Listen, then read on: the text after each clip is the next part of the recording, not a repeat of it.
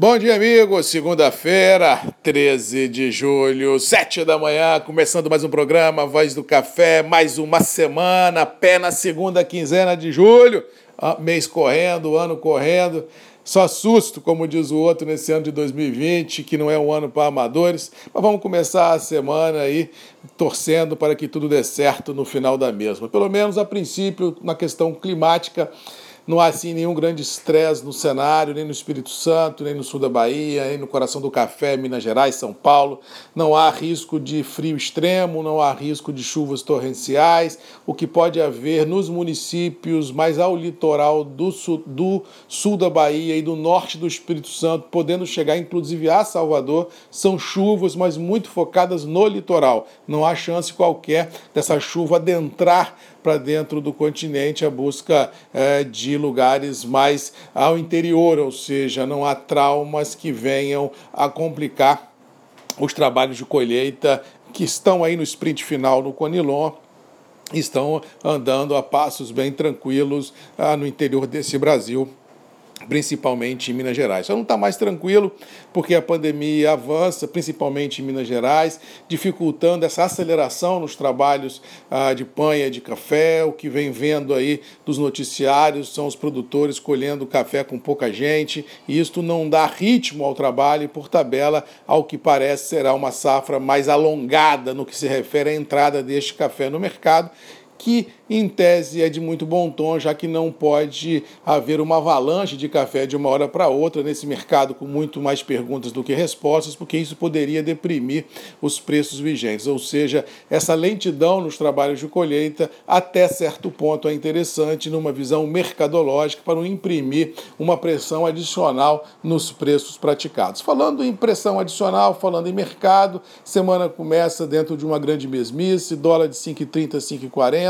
dependendo aí de fatos novos, porque os fatos já conhecidos pelos mercados, tanto na geopolítica quanto no âmbito interno, já foram em tese precificados, ou seja, não traz assim embutido no dia a dia da operação nenhum susto novo, ou seja, o que nós temos que é administrar os problemas existentes e torcer para que no final tudo dê certo. Com relação à geopolítica, a tônica é a mesma, a gente tem só essa ansiedade, esse fantasma do retorno da economia no mercado todo mundo nessa expectativa, abrindo os comércios, mas não tendo uma grande reciprocidade dos consumidores mundo afora, ávidos por comprar ou seja, a grande pergunta é em qual velocidade, em qual time que nós teremos assim o retorno da normalidade economicamente falando sendo presenciada nos continentes. Ou seja, enquanto não houver isso, nós vamos ter apenas esta emoção mais aguçada nos mercados financeiros, onde, onde eles projetam ah, uma retomada mais forte da economia, do que de fato e de direito um contraponto na economia real, porque esse fato não existe, ou seja, nós temos que torcer para que com caminhar desse segundo semestre de 2020 a economia real vá aos poucos dando alicerces para que a tão sonhada reabertura com consistência da economia se faça presente. O que temos hoje é um total descolamento entre mercado financeiro e suas expectativas e de fato e de direito a economia real, que existe uma sensação que globalmente falando pode se recuperar mais rápido que as primeiras ah, estimativas mas daí a dizer que isso já está validado, que isso já está confirmado, é um outro cenário. A gente tem que torcer para que haja uma convergência entre economia real e mercado, para que a gente tenha realmente uma luz no fundo, no fundo do túnel que ilumine o caminho dos mercados. Fora isso, a semana deve trabalhar na B3 e lá fora, no mercado financeiro, dentro de uma lateralidade muito grande. Acho que o mercado vai consolidar o atual espaço de trabalho sem haver nenhuma chance de ruptura, seja num viés de baixa ou num viés de alta muito forte, ou seja, é no curtíssimo prazo fazer operações de target curto, ou seja, sem querer inventar a roda e cada dia um dia e vamos testando as operações. No caso do café, a semana também começa sem grandes arroubos, todo mundo olhando Nova York e Londres, quais serão as posturas que os grandes operadores irão assumir em suas carteiras ah, de trabalho em função de mercado de clima no Brasil, em função de pandemia no Brasil, em função de embarques de Brasil a portos consumidores que no último mês foi aquém das expectativas, para daí a gente ter uma maior claridade dos fatos. Mas no curtíssimo espaço de tempo, não acredito também em grandes arroubos no café, não. Eu acho que tanto Nova York quanto Londres também deverão trabalhar lateralizados, o que dará aos preços internos da mercadoria uma sustentação em reais mais ou menos dentro do que fomos vistos na semana passada, ou seja, acho que nós vamos ter mais uma semana de uma grande mesmice nos preços internos do café, mas sempre digo aqui, produtor, fica ligado. De repente surge uma oportunidade de trava, tanto no presente quanto no futurão, principalmente das safras futuras. Vem ao mercado, trava alguma coisa, põe dinheiro no bolso, crie fluxo financeiro das suas propriedades. Essa é a condição da gente ter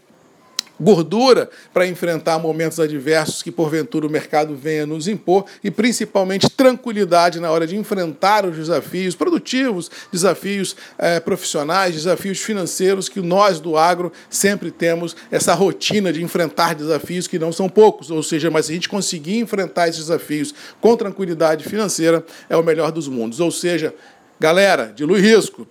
faça média de preços. Sempre que houver oportunidade, não peite o mercado, trave alguma coisa, ponha dinheiro no bolso e crie fluxo financeiro. Esse é o mantra do agro, esse é o mantra do cafeicultor inteligente, esse é o mantra de quem quer ter um pouco mais de tranquilidade na condução do seu negócio. No mais, vamos ficando por aqui, desejando a todos aí uma boa segunda-feira. Que Deus nos abençoe, que abençoe esse Brasil, que abençoe esse mundão de Deus, que abençoe a cada família que me ouve, que abençoe a cada um que me ouve aqui de manhã cedo, para que a gente possa realmente ter uma conjugação de bons ventos, uma conjugação de boas, de bons pensamentos e com certeza uma conjugação de força, de fé, de determinação e de foco para vencer os nossos desafios que não são pequenos, mas com certeza venceremos um após o outro, e lá no final todos sairemos vencedores dessa nossa rotina, dessa nossa luta, dessa nossa briga, dessa nossa jornada nesse Brasilzão, nesse planetão de Deus. Beijo no coração de todos, boa segunda-feira, boa semana! Um abraço do Marcos Magalhães, na voz do café,